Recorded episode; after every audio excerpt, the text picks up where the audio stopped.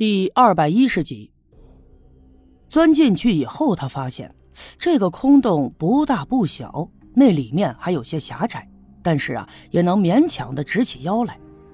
四周的墙壁呢，凹凸不平，不过怎么看都不像是地震坍塌出来的天然的样子。他顺着那个空洞啊，就往里走了几步，发现已经到了尽头，不过那里比入口处却宽阔了许多。他就用手电筒来回的照了几下，可是还没等看清楚里面到底什么情况，忽然就觉得后脑勺咚的一下，就仿佛被什么东西砸了一样，眼前一黑，就趴在了地上。后来呀，还是老郑钻进来把他唤醒，并且在一旁拾起了一块石头，告诉他，应该是顶上掉下来的石头砸中了后脑勺，所以啊，这才晕过去了。刘老二说完了那天的经过，还下意识地伸手在后脑上摸了一摸，说道：“呃，小叶兄弟啊，呃，你说这事儿也怪了啊。前两天地震也不大，房子啥的也都没啥事儿，那为啥这井就塌了呀？啊，还塌出那么大一洞来？”刘老二不解地问我。当然，我心里明白，这不一定是地震塌出来的洞。可是啊，我没法跟他解释，只能摇头说我自己也不明白。不过刘老二皱着眉思索了一阵以后，又说了：“呃，对了啊，呃，老郑把我喊起来以后啊，我跟他说，我听见有人说话和走道的动静。老郑呢也拿手电筒照了照，但是这四周没有别的那个通道，当然也就没看见人了。他就说呀，我可能是听错了。”不过我总觉着我没听错。刘老二弄不明白，可是我心里却跟明镜似的。我相信这个人应该就是我们一直想找的人，说不定啊就是那个黑暗中的影子。我也知道刘老二当时并没有产生幻觉，他肯定也听到了那个人的动静。可是那个人为什么要搭话呢？他明知道有人下井去救王革命，为什么还要故意弄出动静来？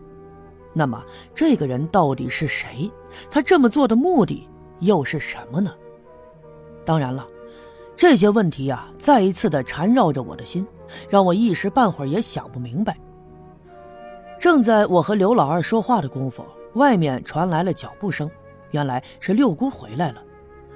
想想我此行的目的已经达到。再留在这儿也没有什么用了，就起身告辞，准备往外走。迎面进屋来的六姑却拉住了我，让我暂时再留一会儿，说是有话要跟我说。看六姑一脸严肃的样子，我知道她找我一定是有重要的事情。但是六姑并没有着急跟我说，而是抬头对刘老二说：“老二啊，你拿点钱到那小卖店去一趟，买点菜啊。”啊，对了，再顺便呀，把那丁桂兰喊过来，晚上张罗点饭菜，就让小叶在咱们家吃吧。刘老二并没有多想，拿了钱转身就出去了。我知道六姑留我应该有她的目的，所以我也没有推辞。那么刘老二走了以后，屋里就剩下我和赵六姑两个人。六姑抬头往外面看了看，院子里十分的安静，于是她压低了声音对我说。你这孩子呀，就是不听我的话。我不是让你想办法回去县城了吗？啊，别留在这儿了，会有危险的。我本想假装不明白六姑的话，可想一想呀，六姑既然把我留在了这儿，而且还支走了刘老二，她肯定知道很多关于我的事，所以我也没有必要太过隐瞒。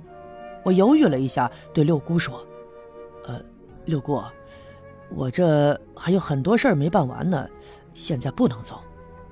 我这句话说的是模棱两可，并没有隐瞒什么，但是也没有说明什么。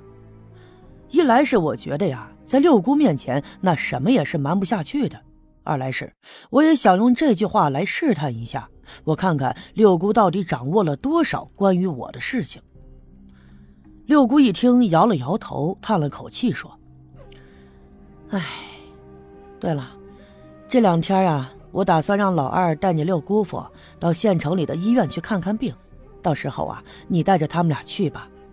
这老二不经常进城，到了那儿人生地不熟的，就算是你帮帮六姑的忙。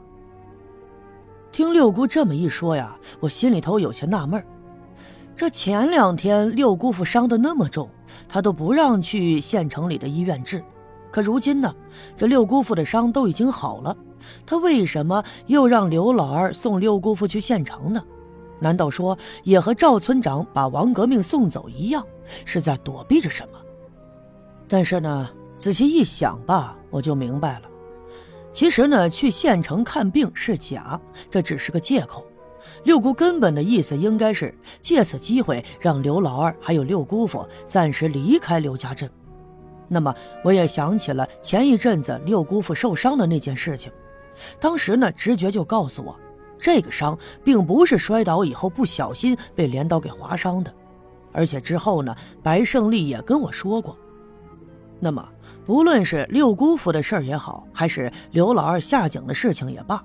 我相信，眼前的赵六姑一定清楚的知道其中隐藏着的事情，因为啊，他就是这样一个非同寻常的老妇，他一定是感觉到了危险，所以呢，才要用这样的借口让我们三个到县城里去暂作躲避。其实啊，我特别想问问眼前的六姑，我问问她，你到底知道些什么？为什么之前这段时间一直劝我离开刘家镇？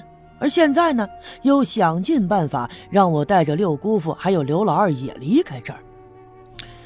但我清楚呀，就算我直接问他，他也不会告诉我，说不准一不小心哪句话给说错了，还会被他猜出我心里隐藏的秘密。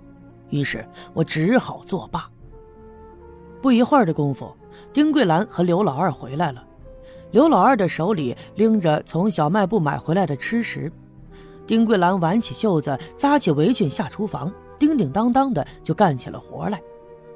丁桂兰的手艺啊倒是好，干起活来也麻利。不一会儿的功夫，就把饭菜弄好了，摆在了桌子上。刘老二在一旁拿起个酒壶，冲着六姑就问了：“嘿，娘，我跟小叶多少喝点啊？”六姑点了点头。刘老二笑了，拿过酒杯给我倒了一杯，给自己也倒了一杯。丁桂兰看了刘老二一眼，小声说：“哎呀，你少喝酒吧，头上的伤还没好呢。没事儿没事儿，我跟小叶兄弟啊，就喝这么一杯，哎，说不上咋的。呃，我就是觉得呀，小叶兄弟这人特别好，教咱们刘家镇的孩子读书识字还帮着成立学校。哎呀，我呢就是特别想跟他喝两杯。”